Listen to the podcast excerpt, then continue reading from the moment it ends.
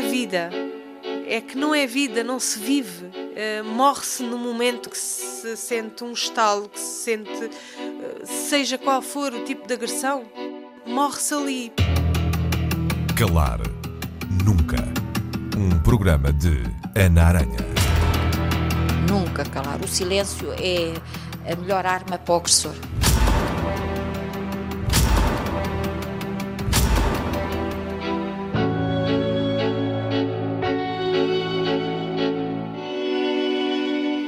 Toda a vida. Não cheguei a saber o que foi a felicidade na juventude, nem nada. Às, às vezes tenho medo de dizer isto, mas eu vou dizer. Eu chego a ter ciúmes de pessoas felizes. Eu vejo um casal a namorar e eu fico triste. Porque é que eu não tive este momento, não tive isto, não é? E eu não tive. Eu chamo-me Teresa, tenho 58 anos, fui vítima de violência doméstica durante 30 anos. Uh, em 2010 uh, eh, resolvi sair de casa, entrei numa casa-abrigo Agora estou mais, eh, já tenho mais vida, já consigo respirar, que eu quase não conseguia, não me deixavam respirar.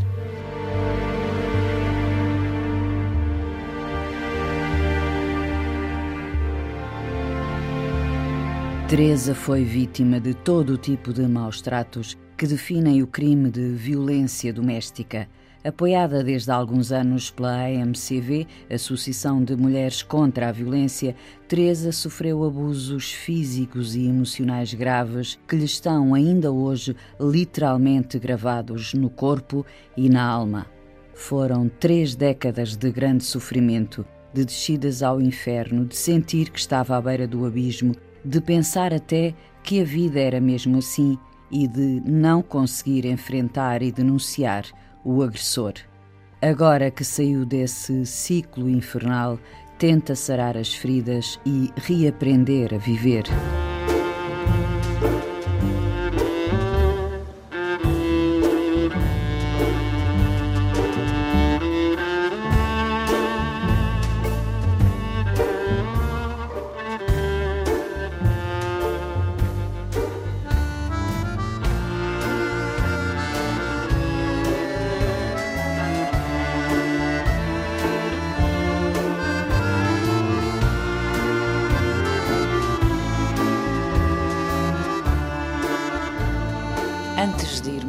Falar sobre o passado, que é o que nos trouxe aqui, Teresa. Como é que vê o seu futuro? Quer dizer, posso dizer que estou melhor, mas não vejo um futuro muito risonho para a minha vida, não vejo. Estou a ser sincera. Estou a dizer aquilo que, que, sinto que me vai na alma, não é? Porque eu de vez em quando digo assim: ah, hoje vai ser um dia melhor, hoje vou, vou ser outra pessoa. Posso pensar isto quando acordo, mas passado um bocado eu penso assim, não, eh, eu nunca mais vou conseguir ser uma mulher eh, feliz, não vou. Quer dizer, nunca fui feliz, porque eu praticamente, porque a minha violência começou no namoro logo. E, portanto, eu tive 30 anos nesta, nesta angústia, sem saber. Eu nem sabia o que eu era, porque ele fazia questão de me dizer que eu era propriedade dele e que eu tinha que fazer aquilo que ele queria.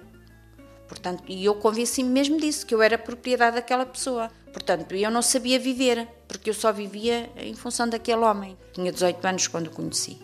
E eu mentalizei-me que era mesmo como ele dizia. Ele dizia assim e eu tinha que fazer assim. Portanto, eu não tinha vida para fora. Eu não podia chegar a uma janela, eu não podia ir, ir na rua, ia com ele na rua, eu não podia olhar para o lado. Se eu estava a olhar para o lado, eu já estava a levar um safanão, um encontrão. Eu tinha que ir ali. Portanto, eu quando saí do pé daquele homem, eu não sabia viver, não sabia o que era a vida, não tinha, não tinha poder em mim, não tinha nada. Eu só vivia para aquele homem e para os meus filhos, não é? E pronto, tenho.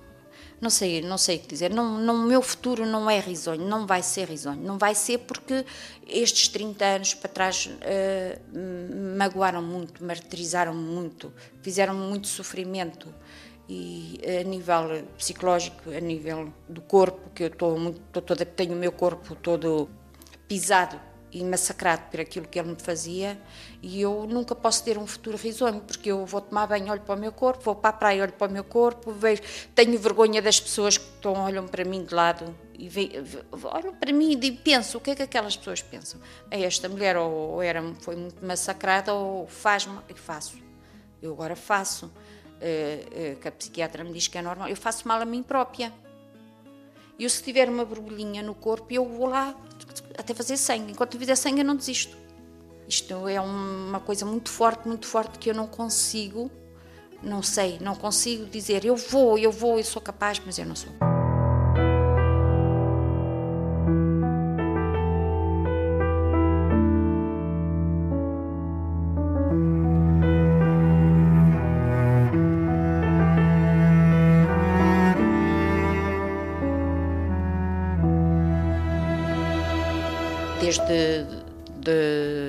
1994 que eu tenho ajuda, que eu ando a fazer tratamento psiquiátrico. Já fiz psicologia, psicoterapeuta, psiquiatria, eu tenho feito tudo. Teresa, apesar de ter interiorizado e se ter mentalizado, no fundo a Teresa sabia que não era normal, via as outras pessoas, as outras famílias, sabia que não era uma coisa normal pelo que via na televisão e pelo, pela minha família, quando ele ia à casa da família dele, íamos mais à casa da família dele do que à minha, porque chegou uma altura que a minha família começou-se toda a afastar. E as minhas irmãs chegaram-me a dizer: ou oh, tu largas esse homem e não acabou-se, nós nunca mais nos vamos ver. Eu nunca mais cá venho, eu não estou para isto, não estou para te ver sofrer e não sei o quê. Portanto, a Teresa tinha o apoio familiar? Tive sempre. O apoio de, das minhas irmãs, dos meus cunhados, dos meus cunhados, dos irmãos dele, que chegavam a dizer, não sei como é que tu aturas, como é que o aturas e não sei o quê. Os irmãos dele chegaram a ver ele agredir-me. Os irmãos chamavam-no a atenção que, que eu que não merecia aquilo que ele me fazia. E a Teresa também não aceitava esses conselhos? Eu ouvia-os e havia alturas que eu ficava contente de ouvir aquilo, porque sabia que eu não era uma pessoa má, que eu chegava a, eu cheguei a alturas que pensei que eu a que era má. Está a perceber? Mas aquelas pessoas diziam-me aquilo e eu, mas eu fundo, eu não sou uma pessoa má. Eu dizia para mim, não sou. Ele aqui é que é mau, ele é que me faz mal. Mas, eh, mas depois virava logo, virava logo. Ele, porque ele é que mandava em mim, está a perceber? Eu, eu comia porque ele me dava de comer, eu fazia isto porque era ele. Eu, se comprasse uma peça de roupa, era ele que me dava. Era tudo ele, ele, ele, está a perceber? Eu não era nada. Mas a Teresa tinha noção de que era manipulada dessa forma? Eu só tive noção quando saí, da, quando saí de casa. Só quando entrei na casa-abrigo e, e, comecei a ter, eh, eu digo, estas aulas, vá, este, aquele, aquele mundo dentro daquela casa eh, é que eu comecei comecei-me a perceber das coisas. Achava que aquilo que lhe acontecia não era tão grave assim, é isso? Eu achava que aquilo era normal, fazia parte do casamento. Porque ele dizia-me N vezes que eu, que eu tinha casado com ele, que eu era propriedade dele e que o casamento que era mesmo assim. Mas a Teresa sabe, sabia, sabe e sabia já que eh, os casamentos não são assim, ou não têm que ser assim, sabia. Pronto, porque eu via as minhas irmãs, via as, pessoas que vinha os maridos carinhosos, via, claro, eu, eu sabia, eu sabia, mas, eh, mas não conseguia sair. Pronto, pronto, acho que é essa a resposta.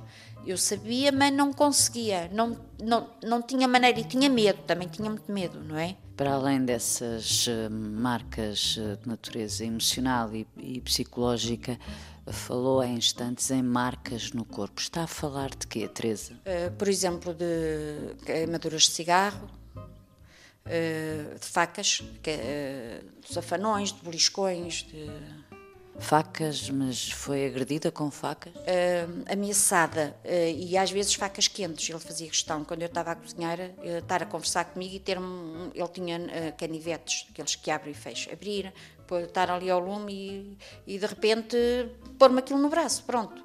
Aquilo para ele era. Ai, mariquinhas. E eu subsaltava, e cada vez que eu subsaltava, estás a saltar porquê? E eu olhava para o braço e. Do nada, do nada, estava a fumar para ele aquilo era um divertimento, era uma brincadeira. E nas pernas, que estas partes das pernas, eu tenho as pernas todas marcadas. Na praia, se estivesse a fumar, eu estava ao lado dele, ele fazia-me o mesmo. Em público também? Uh, não, é se ninguém estivesse a ver. Ele nunca fazia. Ele, para mim, em público, era um santo. Ele tratava-me bem na rua, no café. Eu era a, a, a, senhora dele. A minha senhora isto, a minha senhora aquilo. Em casa era uma vaca, era uma puta, era, era, tinha tudo, todos os nomes e mais alguns. Todos os defeitos e mais. Só na rua que eu era. E então, se tivesse um café cheio de gente, eu era ali um. A minha senhora. Era isto. Mas depois em casa. No café estavas a olhar para quem? quem é aquele gajo? Conhece aquele gajo de algum... Era assim, para mim. Eu não podia, eu tinha que estar sentada no café, uh, ou beber o café, mas tinha, em vez de estar a olhar para a chávena, tinha, ou olhava para ele. Chegou a, a haver situações em que teve que ter uh, apoio médico. Uh, dos olhos, da vista, ele, ele dava-me safanões com o cotovelo. E, e eu chegava a ficar negra, cheguei aqui das escadas abaixo, de, de encontrões. E pronto, depois ia parar ao hospital, claro, e o médico dizia-me mas então, até que eu cheguei a uma, a uma altura que eu cheguei a ser atendida uma ou duas vezes pelo mesmo médico. E ele disse: Não, você daqui não sai mais. E, mas quem mandava era eu. E eu dizia: Não, eu quero ir para casa. E eu ia, acabava sempre por ir para casa. Eles não me prendiam ali. E, não, e eles não podem fazer isso, a não ser que seja mesmo uma situação eh, que a pessoa não possa mesmo sair, não é? Mas o médico intuiu que, que era violência doméstica? Sim, o médico, sim, eu dizia que não, eu me desmentia sempre.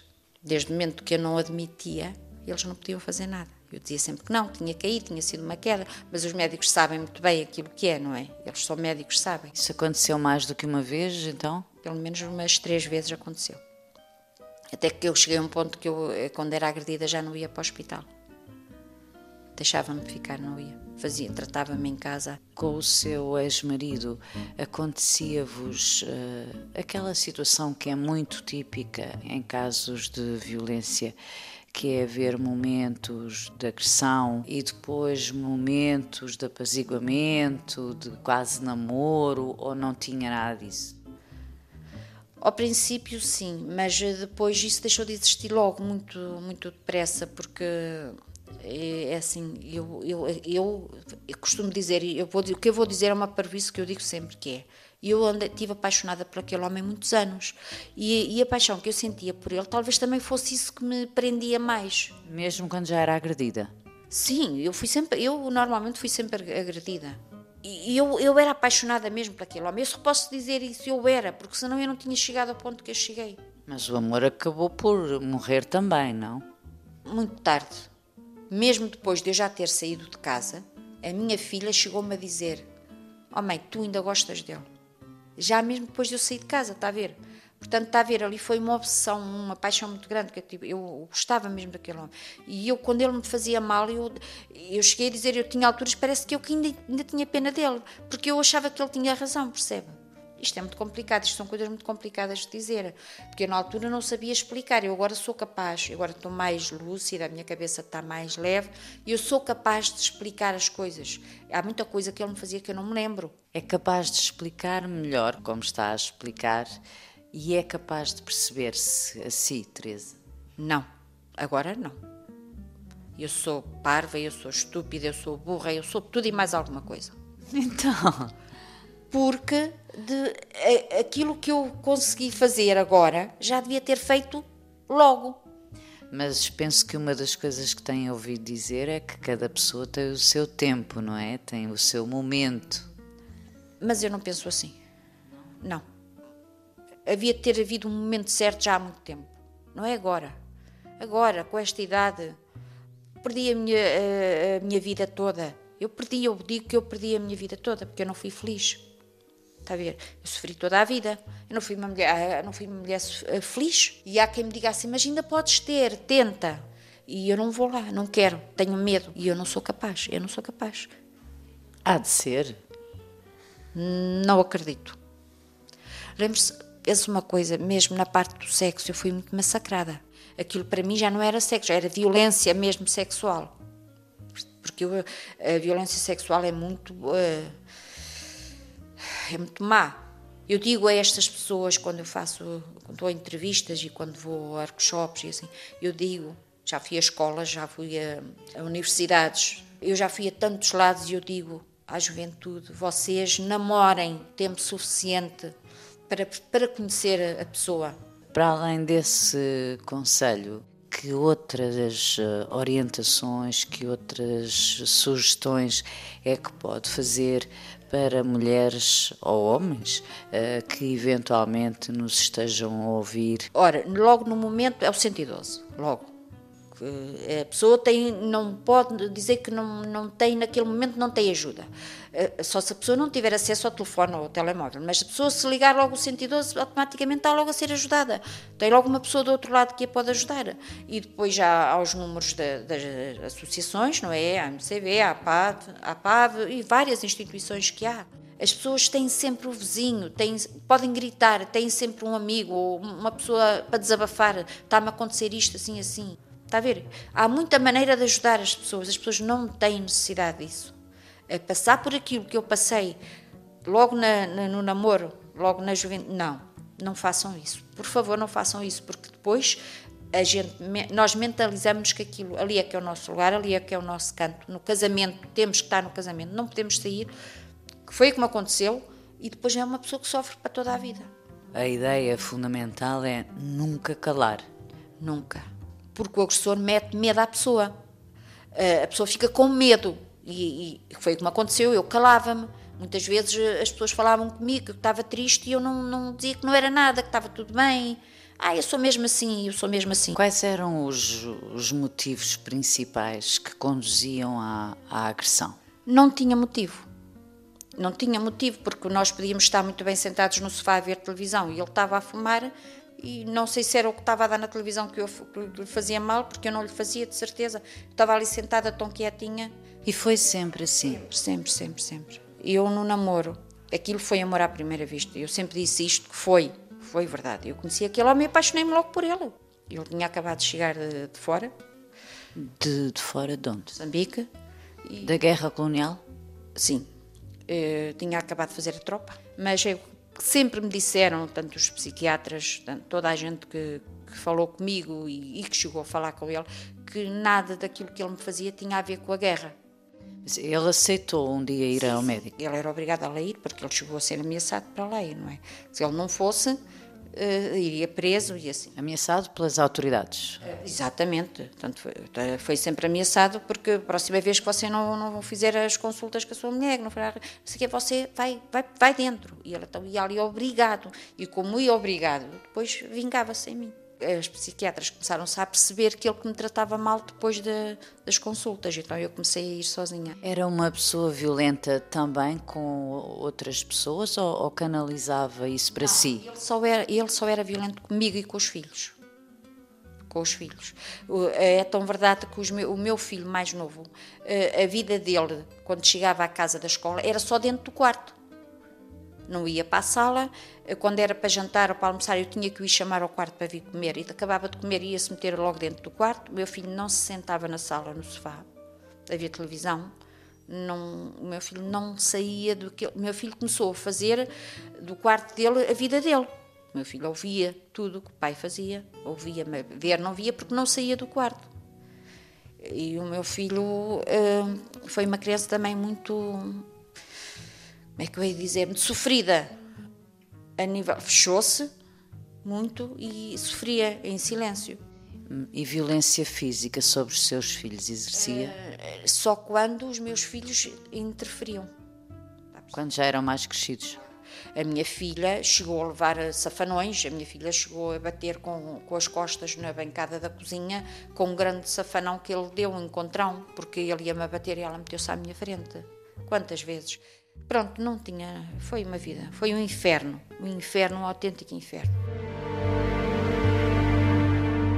Durante esses anos todos, e foram muitos, não pensava sequer em pôr fim? Ui, tantas vezes. Eu cheguei, eu pelo menos umas três vezes, eu cheguei, cheguei a mandar-me para o metro, foi um senhor que me apanhou. Percebe? Foi na ponte, eu trabalhava num colégio, numa escola, e tinha, eu para ir para a escola tinha que atravessar uma ponte. E eu cheguei-me cheguei -me a pendurar na ponte. Também não sei como é que não, não caí. Aí tento com uma faca tentei matar-me. Estava a cortar lembro-me estava a cortar a cenoura. E eu pensava mas porque é que eu estou a cortar a cenoura e não corta a mim? Já já tinha aquele pensamento está a perceber? Eu não estou eu a cenoura não tem culpa nenhuma eu é que tenho culpa eu é que era a culpada. Está a perceber? Eu, eu tinha estes pensamentos Depois fui internada. Com uma depressão grave, não é? Claro, eh, uma depressão grave mesmo. Quando lhe perguntei se tinha, durante esses anos, pensado em pôr fim, referia-me à, à relação, ir embora. Eu pensava só que não podia e ele não me deixava. Ele perseguia-me para todo o lado. E a, e a polícia, por exemplo, não fazia queixa? Só depois, quando entrei na casa à briga, que fui à polícia. Só quando eu consegui sair de casa, que foi, eu, eu tinha uma psiquiatra há seis ou sete anos, que essa psiquiatra disse-me, Teresa, você a partir de hoje vai deixar de vir às minhas consultas, porque eu já lhe pedi tantas vezes, já lhe disse tantas vezes para sair de casa, que nós temos que a ajuda e você não quer, você não aceita a nossa ajuda, portanto não vem mais às consultas, escusa de cá vir. Aquilo tocou muito, porque eu cada vez que ia ali, eu saía dali tão aliviada na minha cabeça que falava, falava, dizia tudo, e aquelas pessoas ajudavam muito, mas eu não queria saber, porque o meu lugar era em casa. Eu tinha que ir para casa e ele fazia, ele mentalizava-me na minha cabeça que o meu lugar era em casa, era em casa e eu não, não tinha que sair de casa. E, e então tive duas ou três uh, sessões sair, não fui. E até que eu cheguei a uma altura que eu dizia, eu dizia, não, faz muita falta eu ir ali, eu tenho que ir lá, porque aquilo faz muita falta e é o refúgio que eu tenho para sair de casa. E então um dia cheguei lá, não sei como é que eu tive coragem para fazer aquilo, eu disse, eu quero ser ajudada, eu preciso da vossa ajuda, ajudem-me. E foi aí que aconteceu. Naquele momento já não me deixaram sair dali. Pegaram em mim e vieram-me trazer e não dei contactos a ninguém, perdi o contacto toda. Entrei na casa partiram-me o cartão do telemóvel para eu não ter fazer telefonemas para o exterior e eu perdi. Durante um ano perdi o contacto com, com toda a gente. Disse que tinha ido para uma clínica, que estava doente, tive que dizer mesmo assim, que, tinha, tinha, que estava internada numa clínica, estava a fazer tratamento. Uh, não aceitaram, correram tudo à minha procura, até que o meu ex-marido entrou em pânico e foi à polícia. E foi fazer queixa que eu que tinha abandonado o meu filho, que já tinha 20 anos, não é? Tinha saído de casa e tinha abandonado o rapaz, e não sei o quê. E eu então, que idade é que tem o seu filho? Ah, tem, tem 20. Oh, homem, vá, mas é para casa, que o seu filho já é maior de idade, já não precisa de, de... Foi aí que ele se começou a perceber que eu já estava, que eu estava a ser protegida, não é? E então, pronto, foi ameaças é, em todo o lado onde eu não podia sair à rua, e quando, mesmo dentro da casa-abrigo, quando ia, ia às consultas, vinha aos tratamentos, vinha para aqui, que eu tinha que vir aqui aos atendimentos e tudo, uh, e ele andava sempre a perseguir-me, sempre à minha volta, sempre. Uh, tinha que andar sempre acompanhada, até que chegou uma altura que já não precisava de andar acompanhada, porque já tinha maneira de tinha, nós temos sempre eh, uma proteção policial, não é? E, cada vez que eu via, nem que fosse longe ou não sei o quê, eu chamava logo a atenção das autoridades e estava sempre protegida. Como é que isso funciona, Teresa, essa proteção? Ah, funciona muito bem. Ele põe na pulseira eletrónica, não é? Quando ele se aproximava, eu carregava naquele aparelho e, e a pulseira dele começava logo a, a dar sinal. Portanto, o seu ex-marido é que tinha a pulseira. Ele é que tinha, e eu, eu, tinha um, uma espécie de um VIPzinho, uma coisa, um comandozinho, não é? Carregava naquilo e, e a pulseira dele apitava, começava logo a apitar. A uns metros que ele se aproximasse de mim, um, um X, ele, a polícia aparecia logo. E aí nós aí sentimos muito protegidas, não é? Estávamos, eu tive um ano e meio a ser protegida. Depois isso acabou tudo, não é? Porque eu depois comecei a trabalhar, porque eu tive esse tempo sem trabalhar, comecei a trabalhar, eh, a associação arranjou-me trabalho, ajudaram-me a procurar casa e assim. Quando vim, aí já, quando desde o momento que nós saímos, que isso é que está muito mal feito, do momento que nós saímos da casa-abrigo, da associação, nós não temos mais proteção nenhuma. Proteção acabou. Isso, eu acho isso muito mal, porque eu, há muitas mulheres que morrem assim morrem nas mãos deles assim. É muito mau isto. É muito mau. Ou a pessoa está mais tempo dentro da casa-abrigo, ou então o homem que está cá fora é que tem que ser vigiado. Eu, eu, uma pessoa sai de casa, vem para uma casa-abrigo, fica sem nada. Eu fiquei completamente sem nada, sem casa, sem mobílias, sem roupas, sem nada. Tiveram depois que me estar a ajudar a, a refazer a minha vida. E ele ficou no bem bom, ficou em casa. Ao fim de dois anos arranjou outra mulher, está feliz da vida, pronto. E eu já tive tantas oportunidades de refazer a minha vida. Não quero, não consigo, tenho medo, está a ver? Pronto, estou nisto sim. Tem medo de iniciar uma relação afetiva com outra pessoa? Sim, tenho medo, não é que tenho medo da pessoa, eu tenho medo que me aconteça aquilo que já me aconteceu. Está a perceber? Tenho medo de voltar a repetir, que isso que volta a acontecer. E, e se isso voltar a acontecer, é o meu fim, que eu sei que é o meu fim, porque eu não vou aguentar. Porque eu sofri tanto, tanto. Mas a Teresa, eh, esse sofrimento deu-lhe também aprendizagem, não é? Muita, muita. E então aqui dentro eu aprendi muito. Aprende-se muito, porque eu não estou só, estamos várias mulheres com o mesmo sofrimento, está a perceber? Passamos uh, histórias diferentes, graves, muito más, muito piores que a minha, muito piores. E... Há pior ainda? Ai, você, não, há muito pior. Eu ouço histórias que eu digo assim: não, a minha história não foi nada. Nós, dentro da Casa Abrigo, fazemos reuniões todos os dias, antes do jantar, há uma reunião, seja uma reunião familiar. Uma conversa, não é? Sim, uma conversa com as técnicas, temos sempre duas técnicas na nossa reunião, uh, obrigam-nos a, a, deitar cá para fora. E nós esvaziamos a mente praticamente com aquele sofrimento e dormimos mais descansadas, porque obrigam-nos a tirar, a sair cá para fora, vai lá dentro. O stress, os nervos, eh, o medo. E é um sofrimento muito grande, porque nós não estamos só a viver o nosso, estamos também a viver o da colega. E, e são histórias uh, incríveis. Eu, eu digo assim, como é que é possível, como é que é possível uh, o Estado não ver o que é que se está a passar dentro, dentro de, desta violência toda? Uh, Passa-se dentro da casa das pessoas, oh, não é? Pronto, as pessoas têm que se convencer que a violência é mais dentro de casa porque os agressores cá fora são os santinhos. Toda a gente diz que ele é um santinho, não sei o quê. Porque o meu ex-marido, quando foi a tribunal, levou várias pessoas a testemunhar a favor dele e contra mim. Porque ele é que era o bom, eu é que era o mau, está a ver? Eu é que era a pessoa má, porque era mentirosa. Está a perceber? Porque ele era, um, era uma joia de pessoa e, e era. E era, eu confesso que era cá fora, era uma joia de pessoa. Mas lá dentro era um monstro. E ninguém sabia. Calar nunca. Eu agora sou capaz de dizer aquilo que, que as pessoas devem fazer. Aqui há uns tempos não sabia, mas agora sei dizer o que é que deve ser feito, o que é que podem fazer, o que é que não devem fazer, que é fecharem-se, não é? Não me fechei. Uh, pedir ajuda, não ter medo, porque uh, eu se ligar para o 112, se ele não estiver ao pé de mim, eu, agora, tem, agora eu penso assim, coisa que eu não pensava pessoa que está do outro lado pode me ajudar. Ele pode estar em casa comigo e a, a polícia vai tocar a campainha investiga, não é? Portanto, a pessoa não precisa estar a, a chamar alguém na frente dele.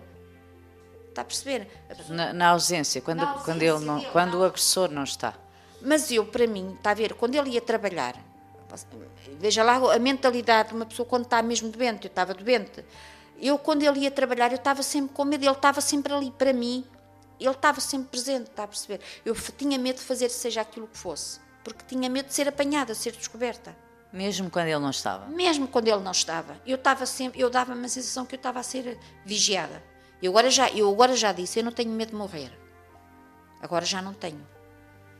Porque já consegui deitar tudo cá para fora e já consegui fazer ver a pessoas que estão a passar por aquilo que eu estou, que eu passei, aquilo que devem fazer, aquilo que me aconteceu, eu contei a minha história para que essas pessoas abram os olhos.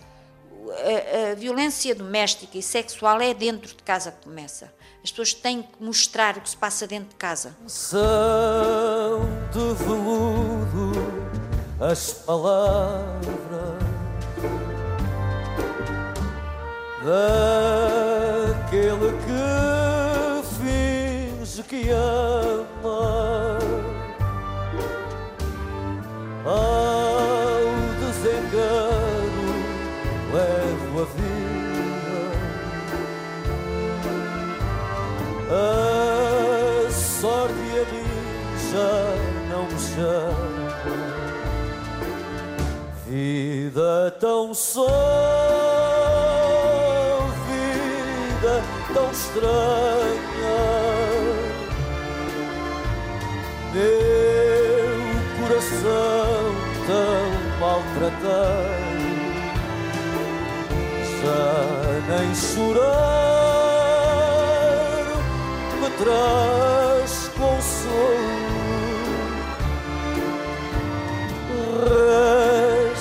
sou triste faz.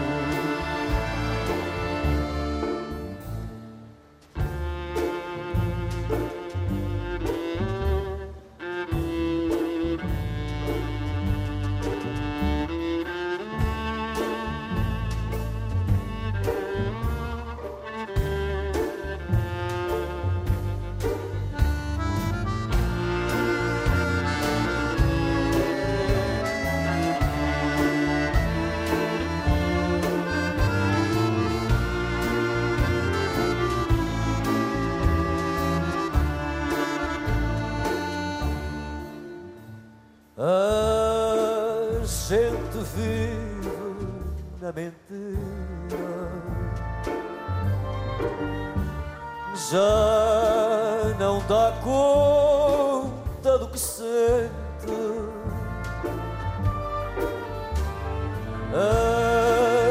Antes se toda a vida que ter um coração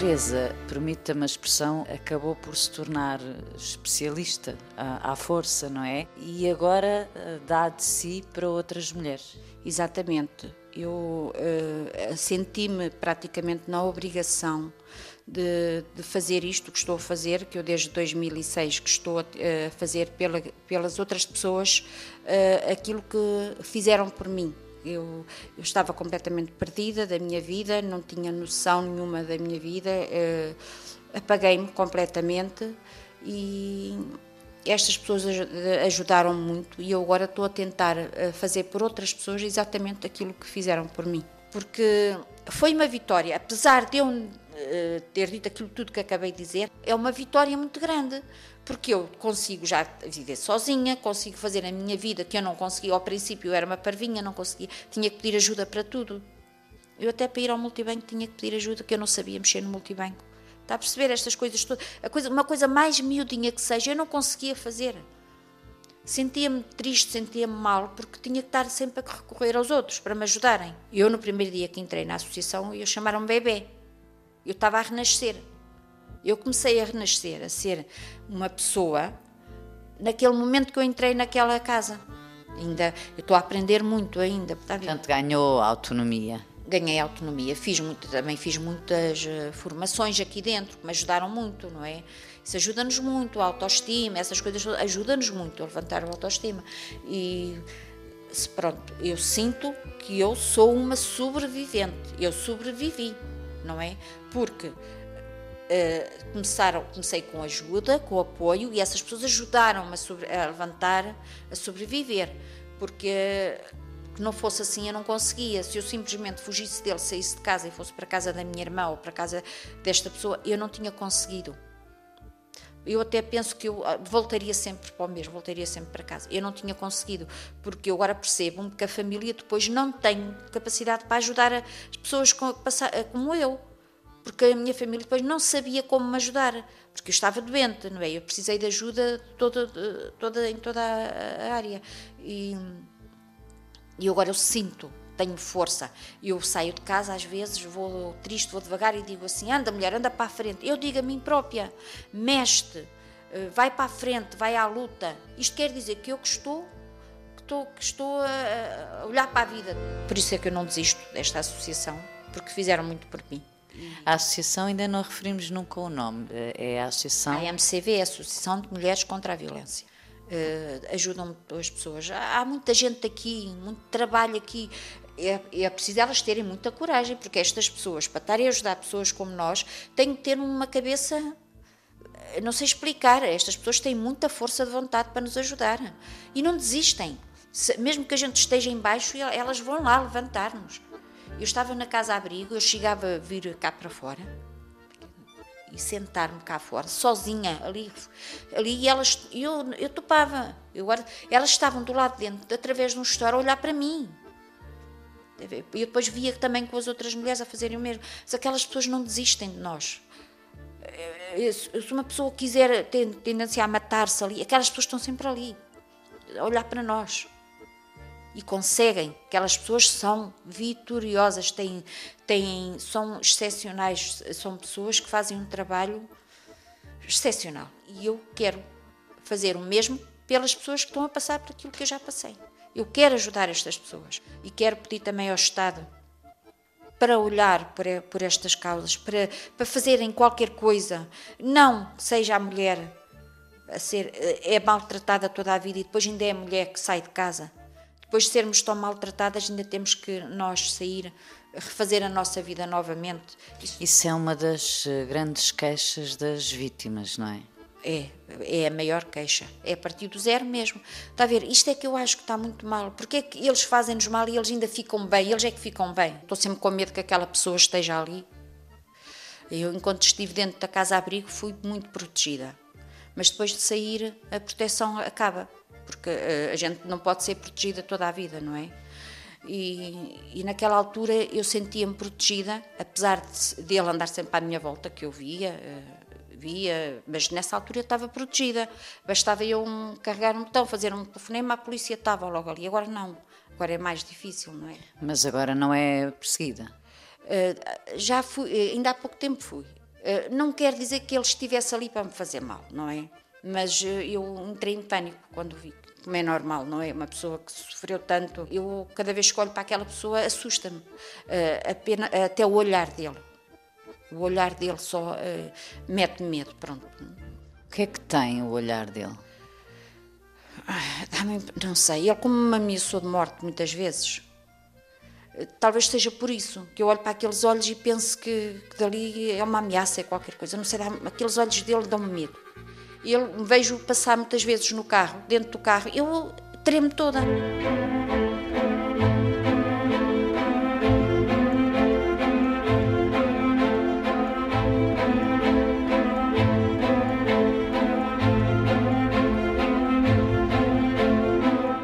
Doutora Alberta Silva, gostam aqui eh, na Associação eh, de Mulheres contra a Violência, gostam muito mais da palavra sobreviventes do que de vítimas?